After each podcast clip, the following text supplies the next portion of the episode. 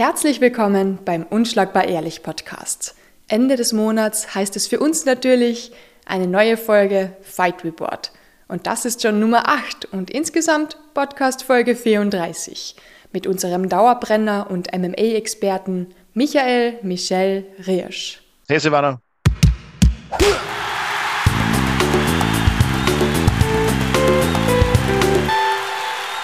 Ich weiß nicht, ob du es mitgekriegt hast, aber wir haben das ganze Monat oder ich habe das ganze Monat über Cutmen und Cutwomen gesprochen und wollte mal deine Meinung dazu hören, nachdem du die letzte Folge für das Monat bist. Wie wichtig sind oder ist zum Beispiel ein Cutman für die und was macht einen guten Cutman aus? Cutman, also jetzt muss man das auch gendern, weil es gibt auch tatsächlich Cutwomen langsam. Ich habe einen in Deutschland schon gesehen und äh, jetzt auch bei uns eine auf der letzten EFC. Genau, die Katharina Lürze haben wir auch schon einen Podcast gehabt, Folge Nummer, ja, ich weiß gar nicht mehr welche, aber die erste vom Oktober. Total cool, kannst du dann anhören. Macht, macht auch großen Sinn, wenn Frauen ja. kämpfen, warum sollen die nicht auch, ähm, nein, der Cut, der, die Cut, ja, ich weiß nicht gendern, okay, die Cut-Person hat, hat ja voll viele Aufgaben, auch im Vorfeld zum Beispiel, oder die werden traditionell, also zum Beispiel das, das Bandaschieren, ja. ist auch so ein Cutman-Ding und bei jeder größeren oder ja, besseren Veranstaltungen hm, gibt es da mehrere Cutmen, die das auch machen. Das ist mal ein Riesenservice für die Kämpfer, weil ähm, die machen das ziemlich gut, weil sie es oft machen. Mhm. Und ähm, die zweite wichtige Aufgabe ist natürlich, wenn man dann ein Loch hat irgendwo und es rinnt der Rotsaft raus. Da sprichst du von. Man hat, ja. ja man hat dann nicht, nicht viel Zeit. Ja. Und die, die Cutmen, die haben ja sozusagen eine, eine spannende Rolle, weil die machen Dinge, die ein Arzt theoretisch nicht machen dürfte, machen will. Weil für einen Arzt ist es okay, du bist verletzt, du hörst auf zu kämpfen. Das wäre so seine Perspektive. Mhm. Wollen wir natürlich nicht. Der Cutman und ein Arzt dürfte aber, glaube ich, aufgrund seiner, ja, seines Status als Arzt, ja, der hätte echt Probleme mit seiner Zulassung, wenn mich der irgendwie zusammenfliegt und wieder reinschickt. Mhm. Also ich glaube, es ist auch eine, eine rechtliche Frage. Der Cutman hat meistens genug medizinische Ausbildung, um dich zusammenzuflicken, aber hat nicht diese, diese nervige Verantwortung als Arzt. Ähm, und deswegen ist er sozusagen mehr auf unserer Seite. Der Ringarzt wieder meistens, der ist ja nur, der ist da, dass die Veranstaltung keinen rechtlichen Ärger bekommt, dass sie nicht gesagt wird, ah, da ist fahrlässig gehandelt worden. Aber der Ringarzt ist wirklich, wenn der mal geholt wird, dann ist es schon, dann ist man eh schon fast draußen. Also wenn das holt, der Referee holt den Ringarzt, damit er sich absichert. Ja. Wenn sogar der Arzt sagt, du kannst noch weiterkämpfen, dann beschwert sich nachher keiner.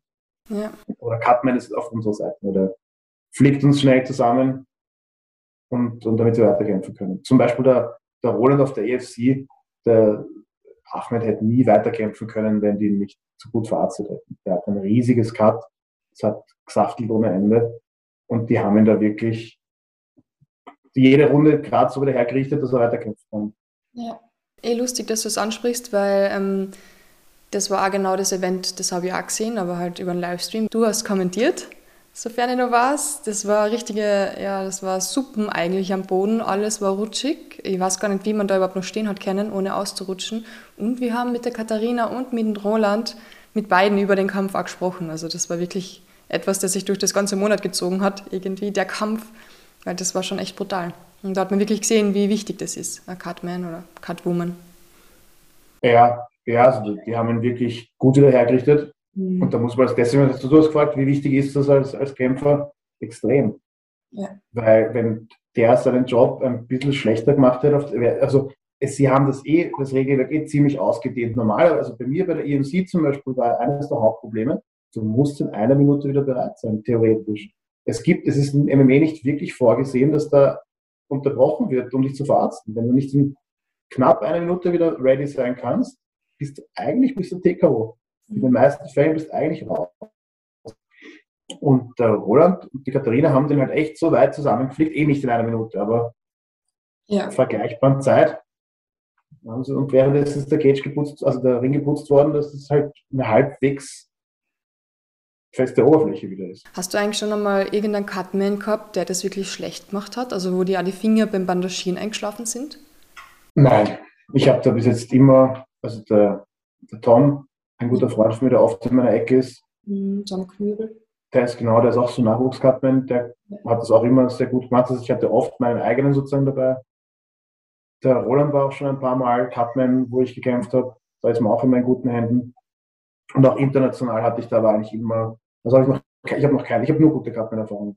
Die ja. waren immer sehr professionell. Also in, in England hatten wir schon, eine, es sind auch nicht viele, die meisten, also Cutman ist man glaube ich aus Leidenschaft ja. und aus Berufung. Und es ist auch eine, es sind wirklich wenige. Es gibt schon nicht so viele Kämpfer, es gibt noch deutlich weniger Cutmen. Die Cutmen und die Referees, die sieht man auch immer wieder auf den Veranstaltungen. Also das ist ein kleiner Kreis. Setzt sich Qualität durch oder gibt es äh, Leute, wo du sagst, boah, es kann nicht sein, dass der Cutman jetzt immer noch dort auftritt, wo der doch so schlecht ist? Ich könnte nicht sagen, dass ich ihn nicht gesehen habe, das ist eine Arbeit. Natürlich, wahrscheinlich gibt es da Qualitätsunterschiede. Mhm. Alle, die ich bis, alle, mit denen ich bisher zu tun hatte, persönlich waren sehr kompetent. Ja. Gibt es wirklich. Das Einzige, was an den deutschen Karten bei der EMC letztes Mal nervig war, ist, dass sie es so genau genommen haben und sich so gehetzt haben. Deswegen habe ich meinen Zahnschutz damals wieder bekommen. Ja. Die haben so ein bisschen äh, zu deutsch genau genommen.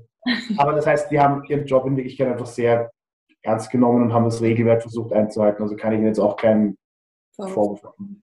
Also nein, ich muss ehrlich sagen, so alle Cutmen, die ich bisher hatte, habe ich als kompetent erlebt hoffe, es bleibt so.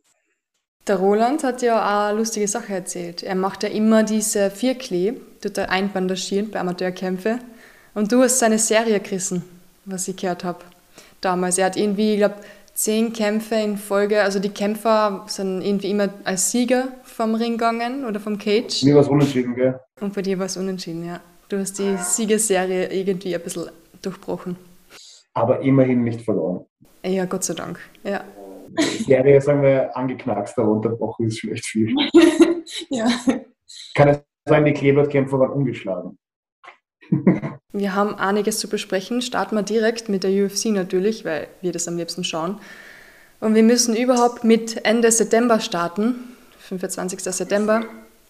UFC 266, Volkanovski gegen Ortega. Ah, erzähl mir, wie fandest du den Kampf? So wie der Rest der Welt fand ich den Kampf richtig unterhaltsam und spannend. Sag mal davor, zu wem du gehalten hast. Ich bin schon lange Wolkanowski-Fan. Ja, ja. Ich glaube, so wie die meisten habe ich mir am Anfang gedacht, okay, der ist gar nicht so besonders, der ist gar nicht so aufregend. Ja. Aber der liefert einfach Kampf um Kampf richtige Top-Leistungen ab. Ja. Auf allen Ebenen. Der ist, der ist technisch brillant, der ist immer, der hält den Gameplan ein wie ein Roboter, ist aber auch noch zäh und macht geile Interviews nach. Also mhm. muss man sagen, der ist mir richtig ans Herz gewachsen. Ich habe am Anfang auch, ich habe keinen großen Bezug zu ihm gehabt. Ja. Haben wir gedacht, das ist irgendein, aber ähm, je länger ich ihm zuschaue, desto mehr Respekt wächst in mir für ihn. Vor allem, die war so gekauft, so gekauft, dass er gewinnt. Also wirklich, Ortega ist natürlich cool, richtig gut. Und wir haben es auch im Kampf gesehen, brutal. Also aus welcher Position, in der wieder rausgekommen ist, irgendwie. Also auch Volkanowski, das war schon nicht schlecht. Also Hätte da echt anders laufen können.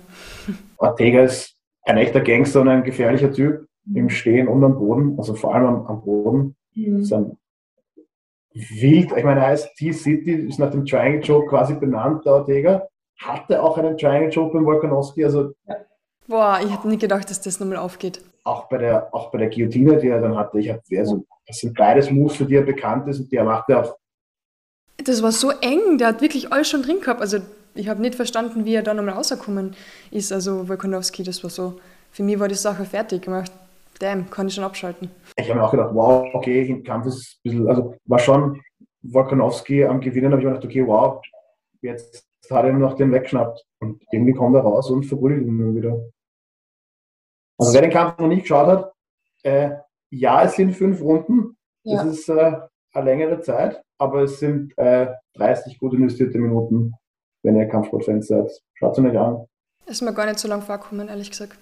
Na, also kann man sowohl technisch was lernen von beiden oder sich einfach unterhalten lassen und schauen, wie sich zwei Männer auf die Pappen hauen und keiner aufgeben will. Was wir alle am liebsten machen. Alle, immer. Ja, deswegen gibt es den Podcast. Damit wir auch noch drüber reden, wie cool es ist. Das ist dann Kämpfen noch fast das, das Beste, oder? Man kann es anschauen, das ist spannend, dann kann man noch lang drüber reden. Ja, definitiv. 2. Oktober. Wir starten direkt in den Oktober mit jemandem, den wir jetzt Was, eigentlich schon... Noch, ähm, es gab eine deutsche Beteiligung auch bei UFC 266. Oh, dann bitte, erzähl Ja, ich wollte es nur, nur erwähnt haben, mhm. wenn, wenn Österreicher also, oder Deutsche äh, spannende Sachen machen. Nämlich der Nasrat Hakparas, das ist nicht der deutscheste Name, aber er ist ähm, schon lange Deutschland, glaube ich. Es gibt da nicht so viele österreichische Namen in der Szene, also ist eh wurscht. Könnte auch Österreicher sein. Dominik Schober zum Beispiel ist ein sehr österreichischer Name. Oh ja, das stimmt. Nicht, nicht in der UFC, aber ja, Österreich, ja. Öster, österreichischer Witz nicht mehr, gell? Also, Entschuldigung, Dominik. Ähm, aber der Nasrat Hakparast, ich glaube, er ist afghanischer Abstammung oder syrischer Abstammung, aber er kämpft ähm, in Deutschland für Deutschland, hat gegen Dan Hooker gekämpft, was eine ähm, ja. ziemlich, große, ziemlich große Aufgabe war. Ja. Ich glaube, es gab davor sogar noch irgendwie Visumsprobleme und Dings. Und der Hooker hat ja auch mit den Lockdowns zu Hause, also die haben beide einen ja. steinigen Weg in die Käfig gehabt. Genau, denn Hooker ist ja Australier und da ist gerade richtig, richtig schwer. Ja, der war ewig nicht zu Hause zu den Also, bla bla. Die beiden haben sich auch richtig gegeben. Danach hat er jetzt dann einstimmig verloren, mhm. aber trotzdem Respekt wenn die mich jetzt anrufen und fragen, hey, Michi, willst du gegen Hooker kämpfen? äh, Den Hooker wird, na, na. Würde ich schon machen, aber ich hätte die Hose voll. Ja. Also, ja. Muss, muss man ehrlich so sagen. Da würdest du dann ein professionelles Mundschutzding besorgen. Zwei, da würde ich zwei Mundschutz haben. okay. Für oben und unten. Und dann kriegt er mich sicher zum Körper K.O. Aber wenigstens sind die Zähne drin. Also. die, Valentina, die Valentina hast du jetzt auch einfach unerwähnt gelassen. Ja, eigentlich schon. Bei der ganzen Ortega-Volkanowski-Sache hat man die fast vergessen. Ähm, die, die, gute Valentina liegt mir allerdings speziell am Herzen, weil sie nicht nur eine extrem gute Kämpferin ist, sondern auch eine schöne Frau und auch noch schlau zu sein scheint. So ein bisschen ein Einhorn, die Valentina. Und man sagt ja, sie sollte ein Spion sein. Ja, es würde mich auch nicht wundern, wenn herauskommt, dass sie eigentlich ein Mann ist. ja, oh. Also, nein, nein, sie, sie kämpft zu gut, sie ist zu cool. Irgendwas, irgendwas ist da nicht richtig bei der Valentina. Ja. Also es, ähm, die ist sicher irgendwie so, keine Ahnung, produziert. Mit allem Möglichen haben sie alles Gen verändert. So, ich glaube, so eine Geschichte ist dass Die ist irgendwie gezüchtet worden und entkommen oder so. So eine Art Cyborg in die Richtung. Ja, ja, irgendwas ist der Fall. Und die kann nur viel Sprachen, gell? Ich weiß gar nicht mehr wie viel, aber ich glaube, Ja, sechs oder fünf, also zu viele. Zu viele. Also es ist, äh, Unheimlich. Man fragt sich so, lass doch ein bisschen was für die anderen Frauen auch übrig, was sie machen können. Aber sie ist eine Angeberin, sie lässt nichts übrig. Sie, sie redet jetzt auch von dem dritten Kampf gegen die Amanda. Mhm. Ich muss auch sagen, sie war die Einzige, die gegen die Amanda nicht schlecht ausgeschaut hat. Ich bin nicht sicher, ob ich ihre Einschätzung teilen kann, dass sie den zweiten Kampf gewonnen hat. Nee. Keine Ahnung, Nunes ist schon auf einem anderen Level, aber das ist auch ein anderer Körper. Sie ist nicht zerstört worden. So wie die meisten die gegen Amanda Nunes kämpfen, die, sind, die schauen nach dem ersten Schlag aus wie nach einem Autounfall und haben auch diesen entgeisteten Blick, den so was passiert hier, was ist los, warum, warum bin ich hier, warum habe ich den Vertrag unterschrieben? Ja. Die Bullet nicht, obwohl sie halb so groß ist. Also, ähm, großer Respekt an die Frau Shevchenko. Mhm. Ich hoffe, sie kriegt den Wunsch erfüllt. Ich glaube nicht, dass sie es gewinnen wird, aber sie hat es verdient, das nochmal zu. Ja, definitiv. Das wäre richtig geil. Ja, eigentlich immer, wenn die, wenn die ja. Valentina kämpft, ist geil. Weil Nunes haben wir jetzt eh gesehen, die kämpft jetzt wieder. Ähm, zumindest ist der Kampf einmal ausgemacht worden, ich weiß gar nicht mehr gegen wen, aber das Ding ist ja, ich habe sofort gedacht, uff, das wird wieder nichts. Und da ist halt so die einzige, wo man wirklich das ein bisschen vorstellen könnte, vielleicht eine Chance hätte, Valentina, ja. Ich meine, die Kayla Harrison ist gerade auf 145 runtergegangen. Mhm. Die, die Judo Keller, die hat 155 gekämpft vor. Okay. Die hat, glaube ich, sogar eine Goldmedaille bei Olympia gewonnen. Die ist so ein bisschen Ronda 2, aber halt Ronda eher so wie Rondas große Schwester. Ähm, die könnte auch spannend werden. Ja. Diese Sieger, die ist gerade auf die zu Invicta gewechselt auf 145. Kann sein, dass die uns auch einen guten Männerkampf liefert. Wer auf große, starke Frauen steht, könnte sich die ähm, Kayla Harris mal anschauen. Die ist wirklich ziemlich stark und groß. Würde mich interessieren, was Roberto dazu sagen würde. Weil der kennt ja Nunes ziemlich gut und was er zu dieser Kämpferin eben sagen wird. Schade, Roberto ist, ist Grappler mit Herz und Seele. Mhm. Ich denke, ich, ich unterstelle ihm mal, dass er, dass er der Kehler zumindest eine gute Chance geben wird. Ja. Ich meine, Judo ist nicht dringend, aber. Ja, da ich ihren nächsten Kampf besonders gut anschauen. Bin schon sehr gespannt. Meine Glatzkopf-Kristallkugel sagt, ähm, dass dieser Kampf 2022 sicher stattfinden wird. Wirkt das nur, wenn, er, wenn jemand anders drüber reibt? Weil das ist immer so. Bei so Statuen und überall muss man selbst drüber. Dann erfährt man, ob man Glück hat oder nicht. Na, bei mir funktioniert es auch, wenn ich selbst reibe. Cool. okay.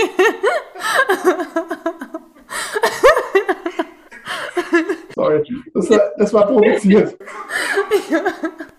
Ich habe das Gefühl, das wird wieder so etwas, was wir rausschneiden werden. Du hast so eine schöne Flanke gegeben, ich muss den reinköpfen. Das, das tut mir leid.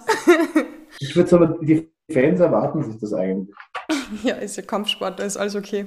Du wisst, nein, nicht alles. Deine Frau blutig schlagen vor deiner eigenen Tochter, John Jones-Style, nicht oh, okay. Das ist nicht okay. Das müssen wir drüber sprechen, Leute. Das ist nicht okay. So wie, ja, wir können das Domestic Violence-Thema halt auch ansprechen. Das ist hot momentan. Jetzt die Kappen, nicht die Kappen. Ja, jetzt haben wir eh schon in der Ecke Blut und alles. Ist ja immer wurscht. Ja, John Jones, das war schon eigentlich schon wieder so voll die Enttäuschung. Also ich weiß nicht, wer. Gibt es irgendjemanden noch, der jetzt sagt, na, John Jones, das nächste Mal, das passiert ihm nie wieder, wir verzeihen ihm alles. Ich meine, ich kann mir nicht vorstellen, dass es da noch Leute gibt, die sagen, ja, war Ausrutscher. Also ärgert mich total. Ich denke mir halt auch immer, dass es schon, natürlich wollen wir, dass Leute zu Hause gewalttätig sind. Nein. So, aber so. sollte man deswegen seinen Job verlieren? ich weiß nicht, wenn du jetzt Buchhalter bist oder, oder, oder du bist Bauarbeiter oder du bist Kellner oder was auch immer, was auch immer, welchen Job du immer machst, okay, du gehst nach Hause, du schlägst deine Frau. Nicht, dass es in irgendeiner Form entschuldbar ist oder in Ordnung, aber ich weiß nicht, ob es die Sache besser macht, wenn Leute ihren Job verlieren, mit dem sie ihren Lebensunterhalt bestreiten, mit dem sie dann noch vielleicht den Unterhalt der Kinder bezahlen und, und, und den Unterhalt der Frau, wenn sie sich scheiden lässt. Ich weiß nicht, ob es, ich meine, die Leute, es gibt, es gibt Gesetze, gegen diese Handlungen. Die Leute werden eh bestraft, wenn es richtig abgeht. Muss man sie dann sozusagen noch, muss man dann wie bei Game of Thrones so Shame, Shame, Shame, müssen wir, müssen wir noch nackt durch die Stadt treiben? Ich weiß nicht, ist das ab streng genommen? Ach, ich meine, ja, die, die, natürlich die UFC hat ein, ein Image zu wahren, aber schaue ich mir ganz ehrlich, äh, wo, wo ist dann der Punkt und bei welchen Kämpfern nehmen wir es dann streng und bei welchen nicht. Und wenn der McGregor ein, ein, ein Trolley in einen Bus reinwirft, das ist okay. Wenn der John Angst auf seine Schwangere anfährt, ist auch okay. Aber wo, wo, wo ziehen wir dann die Grenze und wie hart ist es als Sport die Aufgabe, die Leute zu, zu erziehen? Ich weiß, was du meinst. Andererseits, du willst natürlich, du willst natürlich nicht, nicht die Firma sein, wo du sagst, MMA-Kämpfer sind statistisch deutlich öfter gewalttätig auch zu Hause als andere Menschen. Ich nehme halt nicht, dass es für irgendjemand eine große Überraschung sein sollte. Ja. Ich schlage auch meine Frau zu Hause, weil ich Kämpfer bin. Das gehört einfach zur Kultur. aber wir sind zwar nicht verheiratet, aber ab und zu, ich glaube, sie, sie erwartet sich auch, dass sie manchmal gut schlagt. Aber es ist einfach, es ist, weißt wenn deine Frau kocht, ist bei euch ist es ja umgekehrt. Bei euch ist es ja so, dass die Iris die schlagt. Silvana Schraub, wenn, wenn, wenn du zu Hause einen Mann hast und es gehört ein Zeitungsartikel geschrieben, wer schreibt ihn? Du, nee. wenn du Journalistin bist, oder der Mann, der einen anderen Job macht? Natürlich du, du schreibst. Genau. Wenn ich Kämpfer bin und zu Hause gehört wer geschlagen, wer macht das dann? Soll sie das machen? Die, die, die studiert Wirtschaftsinformatik, die arbeitet bei Siemens, macht irgendwas mit Computern, wen soll die schlagen? Also ich meine, das muss ich machen. Wenn der Familie wer geschlagen gehört, dann ist das meine. Der John hat sich das auch gedacht. Der John war da ein bisschen angesoffen, hat es übertrieben. Ja. Soll er das machen dürfen? Nein, soll er nicht. Aber muss man das in die Hoffnung wegnehmen? Der kämpft, ist ja so schon. Äh, von mir aus ist es okay. Er kann sich im Cage oder so immer schlagen. Ist okay. Ja, stimmt schon, ist blöd, dass er da sonst den Job verlieren wird. Aber ganz ehrlich, ich weiß nicht, der Straf muss schon her. Ich würde ihn nochmal ins Gefängnis stecken für ein paar Monate, weil das ist nicht okay. Er muss bestraft werden. Bin ich, bin ich völlig auf deiner Seite. Es, es kann eine, und wir als Gesellschaft dürfen nicht akzeptieren, dass irgendjemandem sinnlos Gewalt angetan wird oder, oder einfach sozusagen, außer zum LME ist es okay, weil wir beide zustimmen. Aber ich möchte auch nicht eine Gesellschaft leben, wo man einfach Schwächere oder Leute schlagen kann oder den Gewalt antut. Die Frage ist, es gibt eigentlich Gesetze dagegen, der wird eh bestraft wenn seine Frau ihn anzeigt und wenn die das will, dann wird er eh mit der vollen Härte des Gesetzes bestraft werden. Ich weiß nicht, ob sein Arbeitgeber hat, noch eine, hat irgendein Arbeitgeber noch die Pflicht, ihn darüber hinaus zu bestrafen? Geil. Ich glaube, es gibt kein richtig oder falsch. Man muss sich als Gesellschaft dann nur fragen oder als Community, hey, es, es, muss den Leuten klar sein, das sind keine normalen Menschen. Selbst wir, wir Monkeys hier in Wien, wir sind sicher die normalsten Kämpfer, die man so findet.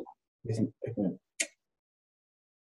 auch nicht normal, aber na, äh, aber weißt du, was das Problem ist bei der ganzen Sache? Ich habe das Gefühl, wenn der jetzt wieder in der UFC einen Kampf hat, das wird so gehypt werden. Er wird wieder so als Held dastehen und dann wieder sagen, na, ich habe es bereut, ich bin beten gegangen und jetzt ist alles wieder okay.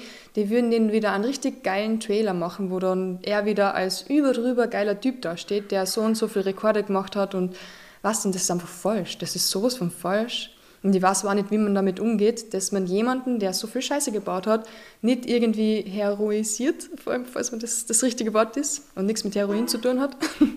ja, das ist ein, so ein schmaler Grad. Du wirst jetzt wirklich wieder rausschneiden, was ich jetzt sage, weil es, weil es zu philosophisch wird. Aber ich bin was sagst. Das ist bei jedem Künstler die Frage. Wenn ich sein Werk betrachte, beziehe ich die Persönlichkeit und die Person des Künstlers in die Betrachtung dieses Werks mit ein? So, wir machen einen richtig geilen Podcast hier manchmal oder zeitweise, ja. Muss man die Person, die Privatperson Silvana Strieder und Michael Riersch mit einbeziehen oder kann man dieses Werk einfach schätzen, auf sich alleine gestellt? Und ich denke, es geht bei, bei der ganzen Kampfsport oder Football oder auch Fußball mhm. und, und leider häusliche Gewaltdebatte oder sonst Unsinn außerhalb des Sports anstellen Debatte muss man sich das auch fragen. Schätzt man John Jones, du hast schon recht, ihn zu heroisieren, ist sicher gesellschaftlich problematisch, weil die Kinder denken sich, hm, solange ich abliefere in meinem Job, kann ich die Eure zu Hause schlagen, so viel ich will. Mhm. Nein, nicht das Signal, das wir senden wollen.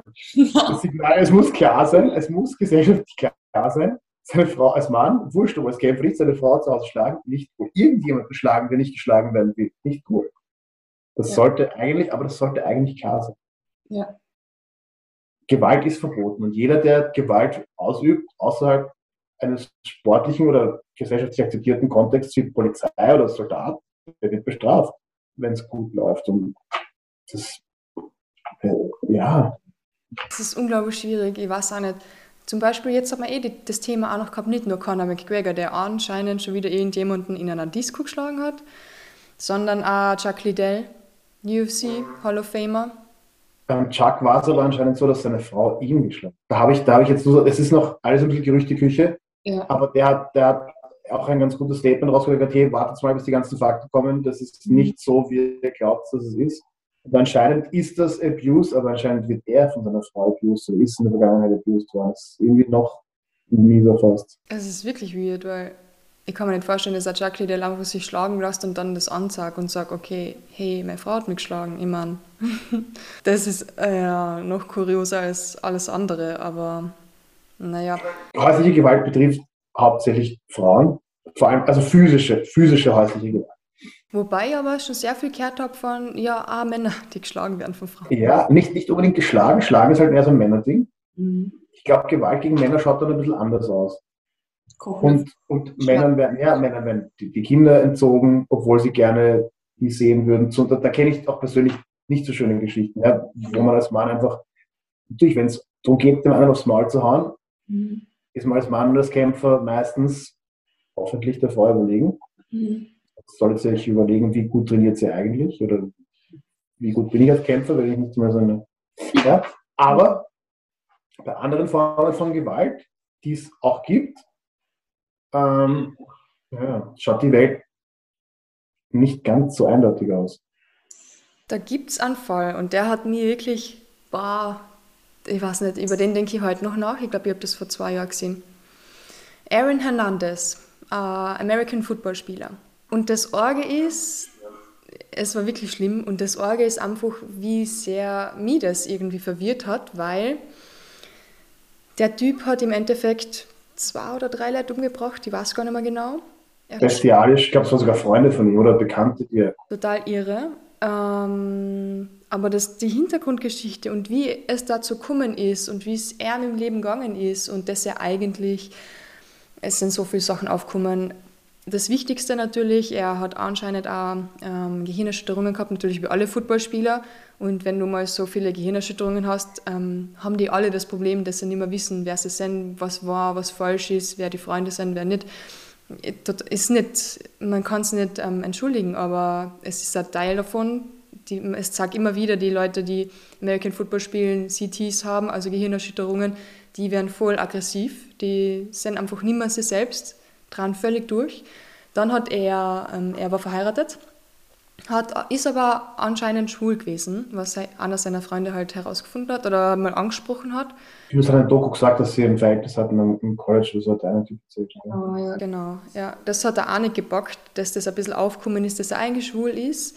Sein Vater, der irgendwie für ihn die wichtigste Person war, ist gestorben. Er war eigentlich ziemlich allein ist mit dem ganzen Fame, also mit der ganzen ja, Situation, dass er auf einmal so viel Geld hat, so reich ist, so berühmt, überhaupt nicht klarkommen. 100.000 Sachen, also wirklich alle Scheißfaktoren, die du haben kannst, hat er einfach voll abgekriegt, hat überhaupt nicht gewusst, wie man damit umgeht, ist viel zu jung, viel zu ähm, erfolgreich geworden.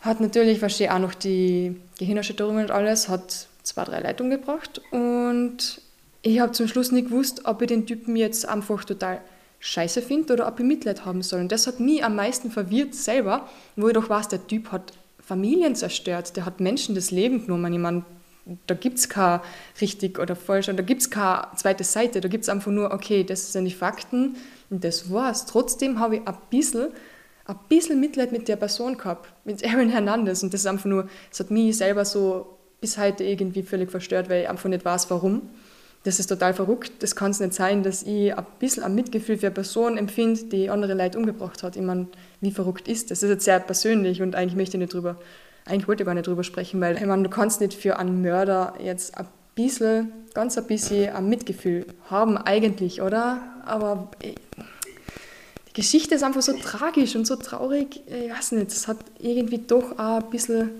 ja, ich weiß nicht, es ist so schwer. Na, ich, ich verstehe dich schon, weil es, es tut ja fast niemand jemand etwas Böses oder Schlechtes mit dem Gedanken, etwas Schlechtes zu tun. Also ich denke schon, dass jeder Mensch meistens sein Bestes gibt. Das, das Beste ist halt, dass die Leute geben es halt oft objektiv betrachtet nicht gut. Aber ich glaube, dass die wenigsten Leute in der Früh aufstehen und sich denken, so heute, heute tue ich was richtig Böses. Ich, ich glaube schon, ich glaube, also einerseits ist natürlich, du sagst, die Gehirnerschütterungen die du als Kämpfer genauso kriegst. Ähm, du, man merkt das sogar bei einem Sparring oder beim Kämpfen. Man kriegt das auf die Mütze, man ist automatisch impulsiver und risikobereiter. Man verliert richtig ein bisschen die, ja, die, das Gefühl für, für Risiko und, und, und man wird halt einfach, ja, man wird aggressiver. Man kriegt, je mehr man dann aufs Maul kriegt, desto mehr wird man, ja, werden die höheren Denkfunktionen ausgeschaltet, man wird einfach, okay, dann fetzt man es halt. Mhm.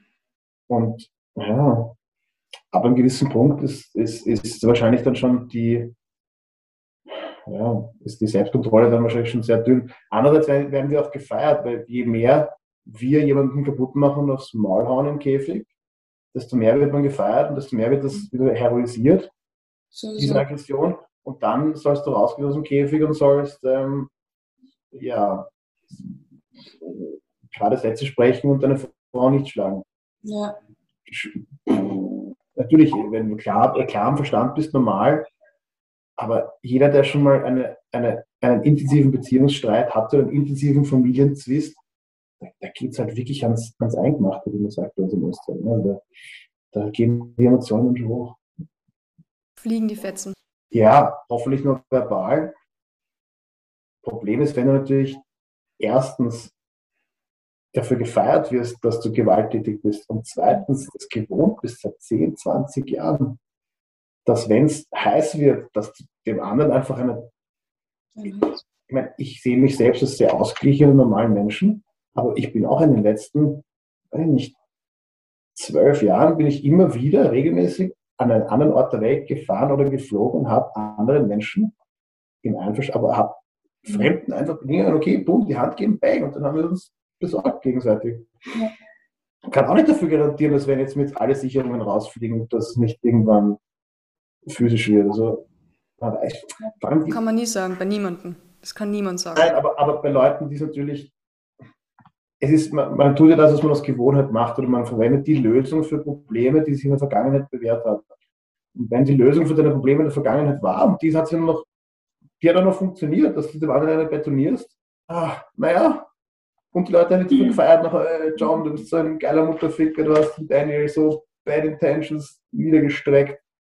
Ja, aber die Leute brauchen nicht glauben, warum ist John Jones so ein guter Kämpfer und so ein übler Mutterficker im Cage, Entschuldigung. Ähm, weil er einfach, er ist sicher kein guter Mensch in unserem Sinn. Mhm.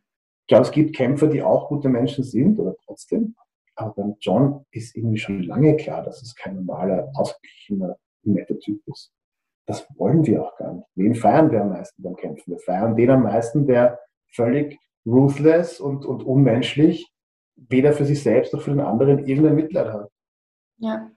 Und dann auf einmal ist mir so, hm, oh, er hat sein Problem mit Gewalt gelöst. Hm, das ist jetzt überraschend und nicht so, wie wir das gerne hätten. Und im nächsten Moment geilen wir uns dann auf, wie beide mit Blut verschmiert, dem anderen noch den 17. Ellbogen reinhaut, obwohl du eh schon ziemlich sicher bist, dass er bewusstlos ist. Oder du hörst schon, dass der röchelt und du denkst, ja, ich stranguliere noch ein bisschen weiter, bis er wirklich hin ist. naja, das ist das Mindset, das du brauchst, wenn du, wenn du beim Kämpfen, wenn du beim Kämpfen denkst, ah, die Silvana hat gerade Schmerzen, ich sollte aufhören, sie zu strangulieren. Mhm. Naja, dann brauchst du dich nicht reinstellen. Ja. Du musst dir denken, ja, ich höre sie röcheln, ich wirklich noch. wirklich, wirklich, das ist das, auch bei, kein Spaß ist das. Jeder, der, der schon mal Sparring gemacht hat, wenn du beim, beim Normalen in deinem Leben, du siehst jemanden, der Schmerz hat, wie sie Schwäche, du bist ihm sagst, oh, Silvana, ist alles gut bei dir, kann ich dir helfen? Beim Sparring siehst du, dass jemand schmerzt, du musst ihm noch eine draufgeben. Du, du musst als Kämpfer wirklich lernen, diesen menschlichen Instinkt zu überwinden. Hoffentlich hast du ihn. Vielleicht hatte der Johnny nie. Richtige Psychopathen, das sind, ich weiß nicht, so ein Prozent der Menschen, die haben weder Angst vor Sachen, noch haben sie Empathie für ihre Mitmenschen. Der muss es nicht lernen. Der, der, muss, nur, der muss nur er selbst sein. Mhm. Die, alle anderen Kämpfer müssen lernen, diesen, diesen, diese Empathie ein bisschen zu überwinden oder auszuschalten. Also ich kann, ich kann immer nur für mich sprechen, ich möchte nicht an, ich habe mit anderen natürlich viel darüber geredet, weil es viele Kämpfer beschäftigt. Für mich ist es auch extrem. Also während des Kampfs ist es mir wurscht. Dann ist der andere ein Hindernis, das aus dem Weg geräumt werden muss. Und was immer notwendig ist, um das zu tun, innerhalb des Regelwerks wird gemacht. Ob das bewusstlos ist, ob der blutet, ob der am Arsch ist, ist wirklich wurscht. Aber in dem Moment, wo, der, wo die Glocke läutet und es aus ist, möchte ich dir nichts Böses mehr ist es eigentlich, hey, wow, wir haben jetzt gemeinsam gearbeitet und wir haben gemeinsam was gemacht und, und ich umarme dich. Ich meine es auch ernst. Es ist nicht so, dass man sagt, ja, okay, die hat wirklich, also ich will wirklich nichts als, als Mitgefühl für. Und wenn ich ihn verletzt habe, dann tut es mir auch, währenddessen ist es mir wurscht, währenddessen würde ich ihn umbringen. Aber danach, wenn ich auch geläutet und der, der ist verletzt und ich weiß, okay, der kann nicht trainieren, dann denke ich mir, hier, scheiße, ich würde auch eigentlich lieber nicht verletzt sein. Und es ist, es ist schwierig. Jetzt weiß ich wieder, warum ich nicht Kämpfer werden möchte. Ich glaube, ihr kennt das nicht. Es ist, es ist in jedem Menschen. Wenn, du ein, wenn, wenn deine Familie oder dein Kind oder dein Hund bedroht wird, du würdest auch das ist wieder was anderes. machen, die du jetzt nicht für möglich hältst. Und, ja. Das wäre ich glaube, wenn es dann sozusagen, wenn es das vermischt, wenn du als Kämpfer gewohnt bist, eine Situation einfach loszulassen und draufzuhauen, mhm. und auf einmal entsteht so eine ähnliche Situation in deinem Privatleben, wer kann garantieren, dass er dann nicht in dem Modus wechselt. Wir hoffen alle, dass wir es nicht tun würden, aber wenn beim John ist diese, diese Barriere wahrscheinlich noch viel dünner als bei uns. Und dann, dann wäre von uns, wenn du wirst überlegen, der hat betrunken, betrunken, eine schwangere Frau, ich gewusst, dass sie schwanger ist, aber er hat betrunken eine, eine, ein, einen Autounfall verursacht. Jeder, oder sagen wir, die meisten normalen Menschen würden aussteigen und schauen, selbst wenn sie nicht die Rettung, die Polizei rufen, um die Konsequenzen, müssen sie vielleicht mal schauen, ob der hin ist, wenn er angefangen ist, ob der schwer verletzt ist. Nein, nein. Der John ist weggelaufen, ist dann zurückgelaufen zu seinem Auto, hat die Drogen und das Geld aus seinem Handschuhfach geholt und ist dann noch einmal weggelaufen. Oh mein Gott. Wenn sich jetzt jemand wundert, wenn sich jetzt jemand fragt, hey, warte, sollte ich mir von John für die Gesellschaft förderliches Verhalten erwarten? Nein. Du weißt, was das, du weißt schon lange, was das für eine ist. Mhm. Dass meine, würde ich wollen, dass meine Schwester heiratet? Nein. Würde ich wollen, dass er nochmal im Cage steht und Leute kaputt macht? Ja. Ja. Ja, das muss ich leider auch mit Ja beantworten, weil wir. Schon, oder? Das ist gemein, aber wir wollen ihn kämpfen sehen, weil er ein guter Kämpfer ist. Aber ja, es ist halt ähm, schwierig. Am liebsten wäre mir folgendes. Sie gehen zum John und sie sagen, John, so ist die Wahl. Entweder du kommst ins Gefängnis und du kämpfst nicht mehr, oder, oder du kriegst eine Fußfessel und du darfst nur ins Gym von zu Hause, darfst nur eat, sleep, train und, und wenn, du, wenn du noch zwei, dreimal geil kämpfst, dann kriegst du die, wie so ein Gladiator, dann kriegst du die Freiheit. Das wäre, glaube ich, ein fairer Deal mit John Jones. Wo wir einfach noch zwei, drei kämpfen von dem Ding, aber die beste Version, die wir jemals hatten, ohne Sex, Drugs, Rock'n'Roll, einfach wirklich nur hartes Training, gute Nutrition und Dings und fertig. Und dann kann er, kriegt er seine Freiheit. Wie so ein braver Gladiator, der, der für den Kaiser gekämpft hat. Ja. Ich glaube, an dieser Stelle ist es menschenrechtlich problematisch, aber das wäre der fairste Deal für die John und die Gesellschaft. Und dann soll er machen, was er will. Schwieriges Thema. Ja, schwieriges Thema. Mach mal mal mit einem Kampf weiter eigentlich, weil wir wollten. Aber das war ein Fight Report, gell? Das war, war das gar nicht unsere, unsere, unsere gesellschaftlich-politische Diskussion hier? Nein, eigentlich nicht. Äh. Eigentlich wollten wir noch ein paar Kämpfe von Oktober besprechen. Sorry, Silvana. Das ist einfach so ein schwieriges Thema, wo wir sowieso kein einzigen, es gibt kein richtig und kein falsch und nicht eine einzige Meinung dazu. Aber es gehört angesprochen, das haben wir gemacht und deswegen sprechen wir jetzt über die Kämpfe. 2. Oktober haben wir Thiago Santos eben gehabt gegen Johnny Walker. Ja, vor allem spannend der Kampf für uns als Österreicher, weil ähm, ja. Santos natürlich ähm, Rakic-Bezug hat. Genau. Und der Walker ja auch ähm, zumindest im Gespräch einmal war oder in, in dieser Sphäre operiert. Ähm, ja, was wir so den Kampf gefunden? Boah, ich weiß nicht. Also ganz ehrlich, ich habe ein bisschen zum Santos gehalten. ja, und deswegen fand ich es ziemlich cool. Ähm, aber ja, Johnny Walker ist schon ein echter Orga-Typ, ehrlich gesagt. Also hätte man aber trotzdem ein bisschen mehr erwartet. Ich fand es war ein bisschen ein schlapper Kick, ehrlich gesagt. Ja. Weil die beiden, eigentlich der Walker früher der Actionfighter und der Santos war früher und hat auch behauptet, dass der Kampf gegen den Alex nur ein bisschen lasch war. Also ja, ja. Aus Sicht mancher Fans lasch, es war kein lascher Kampf. Ja, aber, aber Santos, du hast halt auch gemerkt, dass er auch wegen die Knieverletzungen und alles, er war nicht zu 100 Prozent. Das hast du gemerkt. Ja, aber jetzt, wenn. Jetzt hier, ja, muss er eben.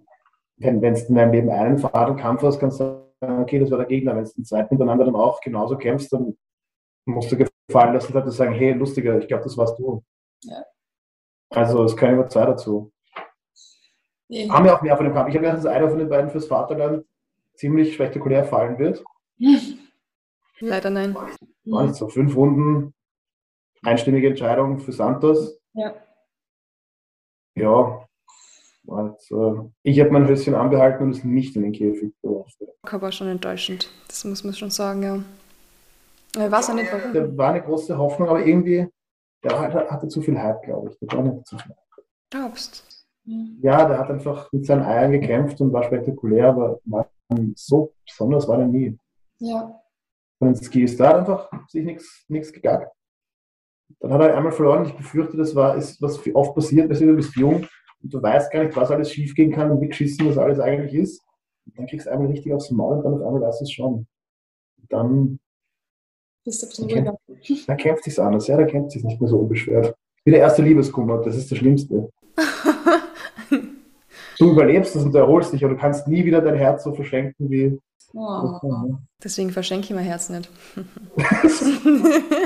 aber sie sagen ja immer, Rothaarige haben keine Seele. Deswegen. okay. Vielleicht liegt es ja daran. das habe ich, dieses Stereotyp habe ich auf dich noch gar nicht ähm, umgelegt. danke, danke. Aber jetzt macht es auf einmal Sinn, Silvana. Das ist es, was, was man sich denkt. Man schaut sich einfach und denkt, Silvana, irgendwas ist da besonders. Wahrscheinlich ist es, weil du keine Seele hast. Äh, ja, es ist definitiv deswegen. Ich sage auch immer in der Arbeit, wenn ich mit meinem um, Starbucks Matcha Latte, ich bin kein Fan von Starbucks, aber die machen die beste Matcha Latte.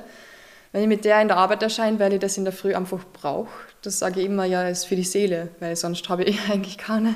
Ja. also schon so richtig so siehst, du bist so richtig so basic white chick mit deinem riesen Starbucks, der Sonnenbrille und den hochgebundenen roten Haaren.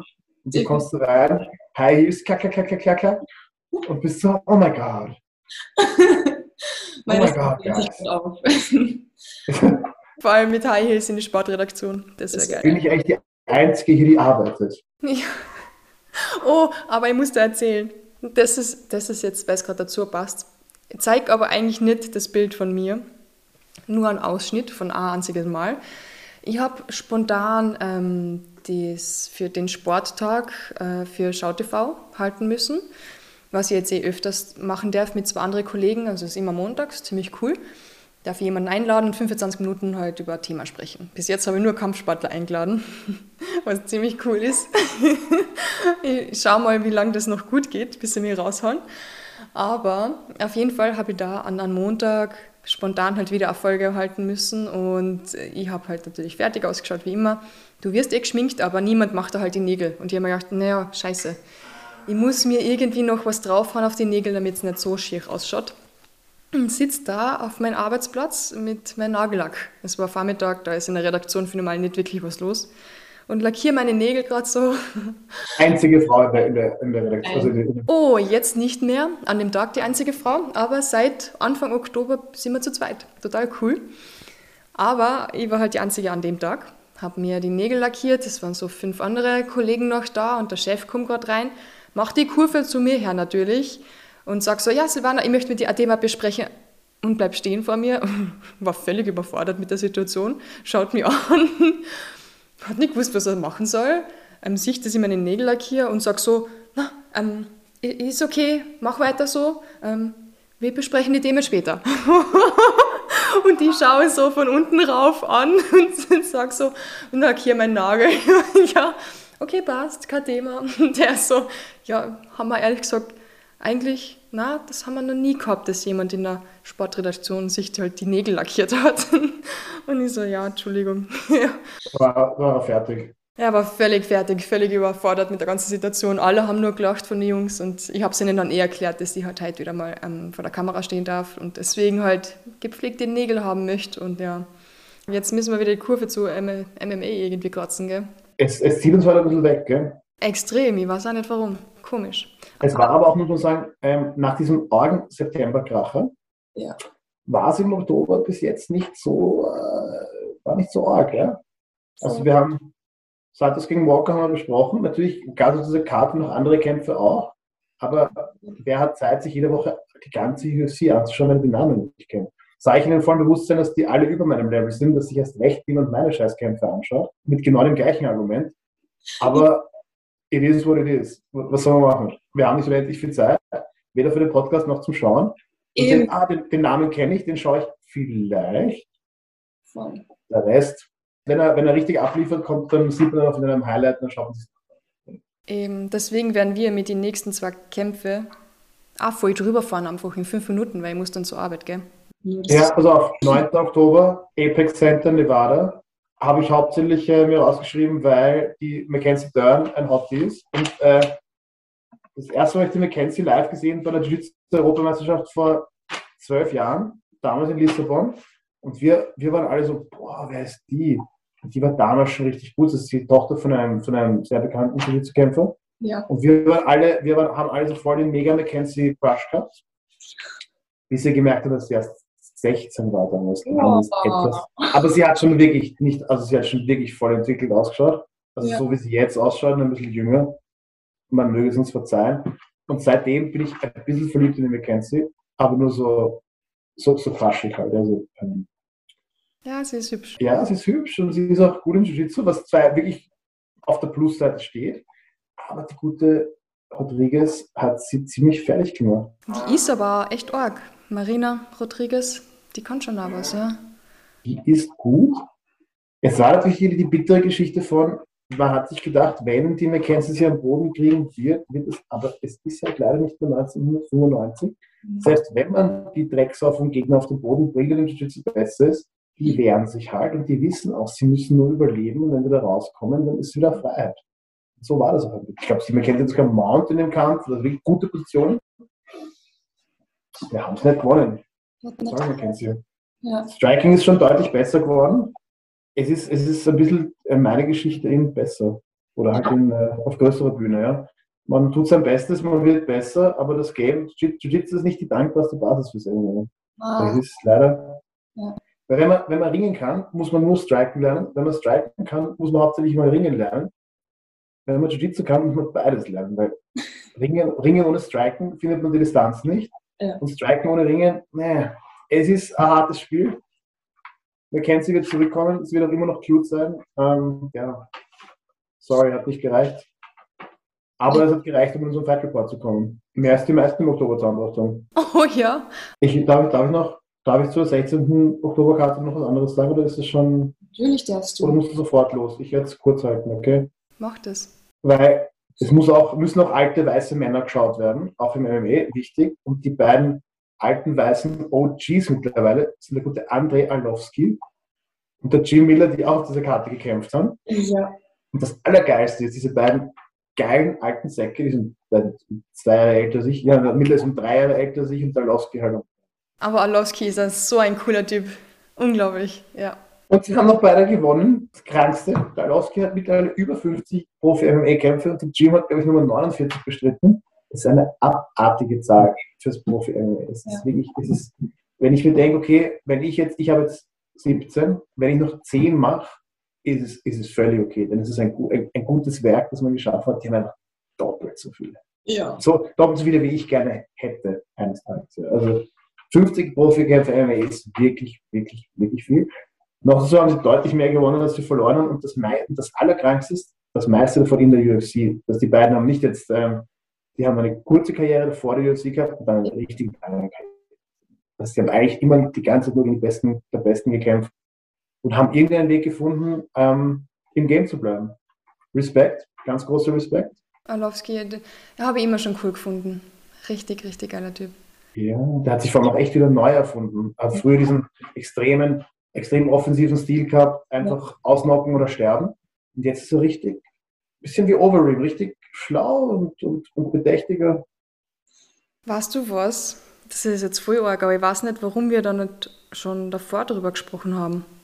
UFC 266 war der Kampf, wo Nick Diaz gegen Robbie Lawler wieder gekämpft hat. Habe ich aufgeschrieben gehabt, aber du hast die UFC nach, nach Volkanovski gegen Ortega beendet, 266. Verzeihung, großer Fehler von mir. Wir müssen zurückspulen, weil.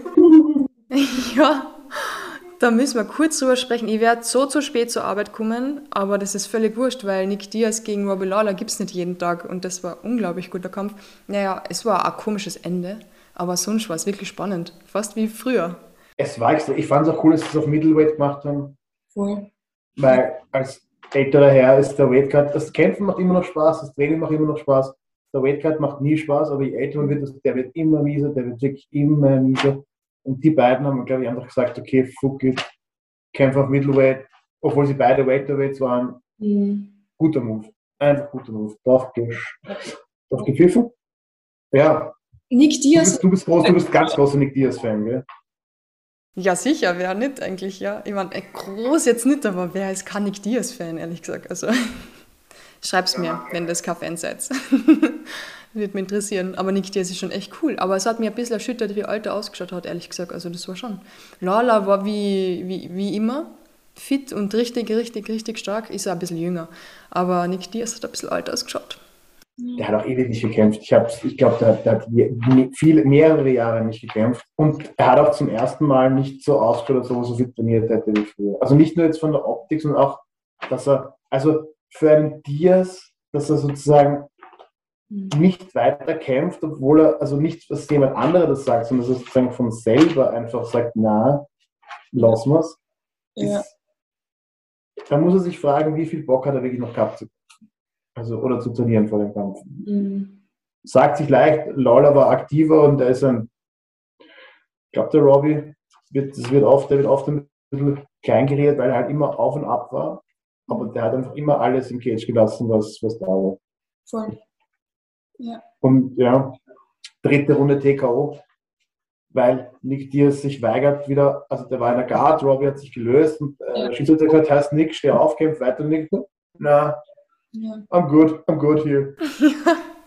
das hat mir auch so gewundert, ich habe es nicht glauben können, weil er ist nicht jemand, der einfach sowas machen wird, oder? Nein, der, früher der, er wäre lieber gestorben. Ja, klar. Ja. Der, der, also, ja, mein, er wollte es nochmal machen, er hat es nochmal gemacht. Mhm. Cool. Fand es auch irgendwie sehr süß, wie der Robin nachher mit ihm redet, ob es ihm gut geht. Und wo wir vorher geredet haben, die, die, also während des Kampfs, Robin absolut irrer Barbar und Savage. Und sobald der Kampf vorbei ist, geht er zu ihm und sagt ihm, hier geht es dir eh gut, kann ich dir irgendwie helfen. Ähm, das ist genau das, was ich vorher gemeint habe, wo diese Empathie, die ist abgedreht während dieser drei Runden und die Glocke ist aus und nicht für alle Kämpfer, für viele, und dann kommt sie aber wieder. Und das war richtig, richtig schön zu sehen, wie, wie er sich quasi Sorgen macht um seinen Kollegen, mhm. weil er das Gefühl hat, er ist nicht ganz so wie früher. Ja. Hat, sich mein Herz, hat sich mein Herz gewärmt. Total, so romantisch. Das sind die Liebesgeschichten, die ich anschauen möchte. Und du brauchst doch einen John Jones, weil du brauchst einen Bösen. Ja, du hast recht. Sonst wird es zu cute und zu kuschelig und ja. du vergisst und du vergisst das Böse in der Welt. Und der John erinnert dich daran, halt, Moment, es gibt. Wie, bei, wie Sauron bei Herr der Ringe, du brauchst Sauron. Ohne, ohne Sauron sind es nur ein paar Zwergen-Hobbits, die fressen und saufen. Ja, sie sagen immer, ohne den Bösen gibt es kein Gutes. Ohne den Finstern gibt es kein Licht. Ohne John Jones kein Robin Dollar. Ja. Oh boy. Hey, aber wir kennen uns auf einen richtig geilen anderen Kampf jetzt am Freien. 30. Oktober. Blachowitz kämpft endlich wieder gegen Texera, was ich richtig cool finde, weil der hat ja jetzt, hat der Babypause sozusagen gemacht.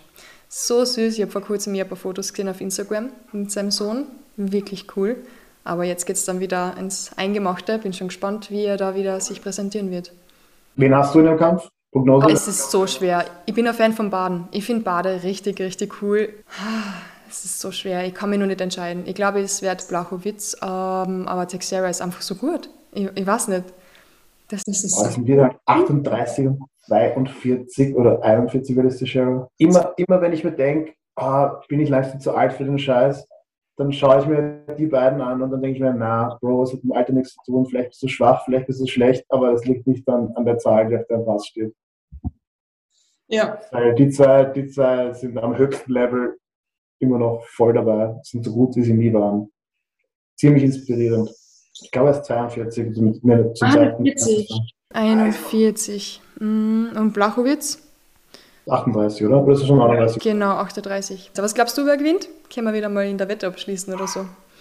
Ah, ich glaube, mein, mein Kopf sagt auch Blachowitz, mhm. aber mein Herz sagt Teixeira. Ja, da musst du Arm halten, weil ich halt zu so Blachowitz und nachher. Okay, weil, weil die Storyline einfach zu geil wäre. Ja. Das wäre so eine, noch über Bisping-Level, weil Teixeira auch schon wirklich lange dabei ist. Da ja. ging John Jones schon um den, glaubst du, um den Titel kämpft, als ob so ein Titel damals war, hat er nicht gewonnen. Ja. Und jeder hat schon gedacht, okay, das war's jetzt mit ihm. Der macht nochmal einen Run und kommt zurück. Oh Mann, Wahnsinn. Sag mal, wer von uns gewinnt, der zahlt das nächste Mal das Essen und dann machen wir einen Podcast da mit Essen. Wenn Blachowitz gewinnt, dann kriegst du ein köstliches Essen bei unserem nächsten Podcast. Und wir wissen sogar schon wo. Ja. Oh ja, das wissen wir. Das wissen wir, das war. Oh ja, das wissen wir. ähm, wir werden natürlich keine Werbung für dieses Lokal machen, weil sie uns kein Geld geben. Ja. Aber vielleicht, vielleicht stellen sie das richtig bis zum nächsten Mal, dann kannst du das Sackball in die Kamera halten. Genau, das könnt ihr machen. Definitiv. Oh, freue mich schon auf November, auf unser cooles Essen. Kenny, Kenny, du das Richtige. Tu es für dich, tu es für uns. Mach keine Werbung. wir haben gesagt, wir verraten es nicht. Du schneidest es eh wieder raus. oh Mann, das war unser Fight Report. Das war Folge 34. Vielen Dank fürs Zuhören. Michael, einen schönen Nachmittag noch. Wir sehen uns ja, bald wieder. Du musst arbeiten, gell? Ich muss arbeiten. Es gibt Menschen, die müssen arbeiten. Ich mache mir so richtig langes Wochenende hier am Land. Gott, ich würde tauschen. So gern. Mostviertel, Motherfuckers, Mostviertel. Viel Spaß. Ciao, Johanna.